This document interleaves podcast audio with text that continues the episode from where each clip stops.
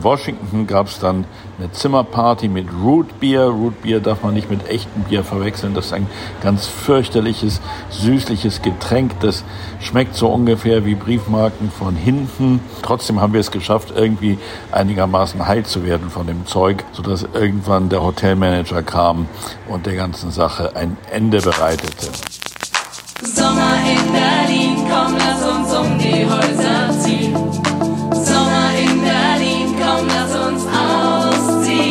erste Reise. Promis berichten, wie das war. Das erste Mal ganz alleine in der Welt. Ohne Eltern, ohne Lehrer, ohne Aufpasser. Meine erste Reise.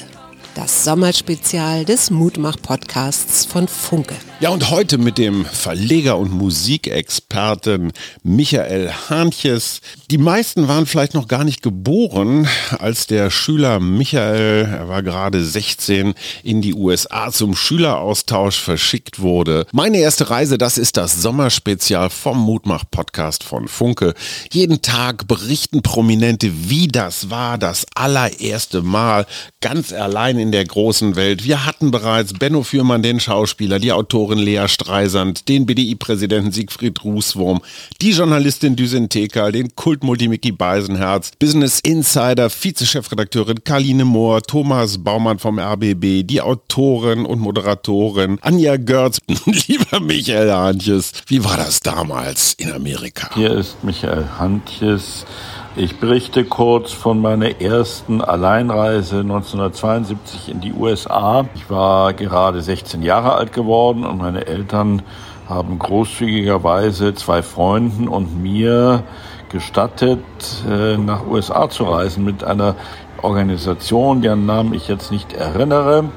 Aber äh, wir haben auf jeden Fall Gelder bekommen gehabt von der Bundesregierung, um den Austausch mit amerikanischen Jugendlichen zu fördern. Denn zum späteren Zeitpunkt wurden wir auch in einer Familie aufgenommen. Erstmal ging es aber nach New York City und ich erinnere mich sehr gut an unsere erste Nacht im Dreibettzimmer, meine beiden Freunde Thomas, Rolf und ich. Und äh, diese äh, großartige Atmosphäre in New York. Wir konnten uns gar nicht einkriegen. Am nächsten Tag sind wir dann rumgestreift und abends in der Pianobar unseres Hotels gelandet, wo ich mir tatsächlich ein paar Dollar verdient habe, indem ich dort ein bisschen auf dem Klavier geklimpert habe und der ein oder andere fand das anscheinend ganz nett. Weiter ging es dann mit dem Greyhound-Bus Richtung Washington. Unterwegs gab es meinen aller, allerersten McDonalds-Besuch, den ich nie vergessen werde. Und ich habe mir dort einen Milkshake geleistet, einen Schokomilkshake, den ich heute noch geschmacklich in allerbester Erinnerung habe. In Washington gab es dann eine Zimmerparty mit Root Beer. Root Beer darf man nicht mit echtem Bier verwechseln. Das ist ein ganz fürchterliches, süßliches Getränk. Das schmeckt so ungefähr wie Briefmarken von hinten. Äh, schmecken, wenn man sie äh, ableckt, um sie auf einen Briefumschlag zu packen. Weiß gar nicht, ob das eine Erfahrung ist, die äh, Menschen heute noch machen. Zu meiner Jugend war das äh, eine Sache, dass man regelmäßig dann auch Postkarten nach Hause schickte und äh, die Briefmarken, die man auf die Postkarte klebte, die schmeckten eben so ähnlich wie das Rootbier. Trotzdem haben wir es geschafft, irgendwie einigermaßen heil zu werden von dem Zeug, sodass irgendwann der Hotelmanager kam und der ganzen Sache ein Ende bereitete. Äh, immerhin gab es bei der Gelegenheit auch die Möglichkeit, ein paar junge Damen unseres Alters, auch so um die 15, 16 Jahre alt, kennenzulernen. Weiter ging es dann aber nach Chicago und von dort aus wurden wir verteilt. Ich kam zu einer Familie nach Davenport, Iowa und äh, habe ein paar Tage, ich glaube so um die zehn Tage US Lifestyle erlebt mit den Söhnen meiner Gastfamilie, die den schönen deutschen Namen Günther trug. Der Sohn meines Alters, habe seinen Vornamen leider nicht mehr Erinnerung, durfte am nächsten Morgen mit dem relativ neu angeschafften Chevrolet Corvair, das war ein Cabrio mit Vierzylinder Boxermotor, soweit ich erinnere, äh, uns äh, durch die Gegend fahren. Beim anschließenden Nachhausekommen hat er es aber leider geschafft, den Wagen in die Garagenmauer zu setzen. Das war seine erste Ausfahrt. Aber immerhin, äh, der Blechschaden war wahrscheinlich relativ schnell behoben.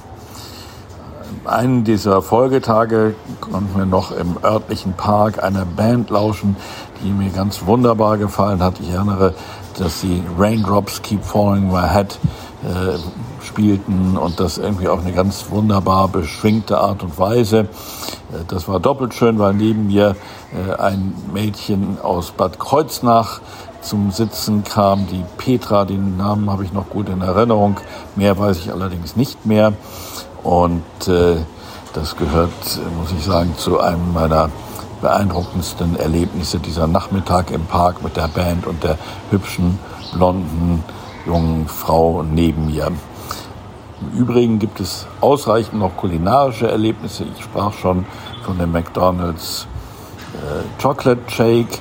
Äh, in dem Zusammenhang habe ich auch meine Liebe zu Hershey's Chocolate Syrup entdeckt und zu Banana Split Ice Cream, äh, die ich immer noch, wenn ich irgendwo so einen Banana Split Becher auf einer Karte sehe, mir bestelle. Genauso wie Cherry Pepsi, das war meine erste Erfahrung mit diesem Getränk, äh, was ich allerdings, muss ich zugeben, jetzt schon seit Jahren nicht mehr versucht habe. Kann gut sein, dass mir das heute nicht mehr schmeckt. Ach, das Mädchen aus Bad Kreuznach, das könnte ja fast ein Romantitel sein. Die Petra, was die wohl heute macht. Ganz herzlichen Dank, lieber Michael Hahntjes. Jetzt wissen wir auch, warum Bananasplit eine quasi erotische Anziehungskraft hat. Wir hören morgen Dunja Hayali, die uns berichtet, wie sie mit Papas Auto in einer französischen Hauswand landete. Bis dahin viel Spaß und tschüss.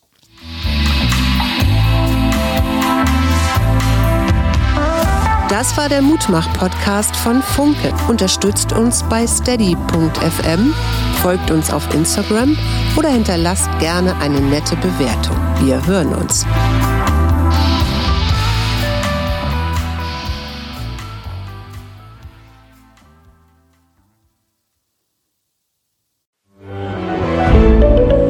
Ein Podcast von Funke.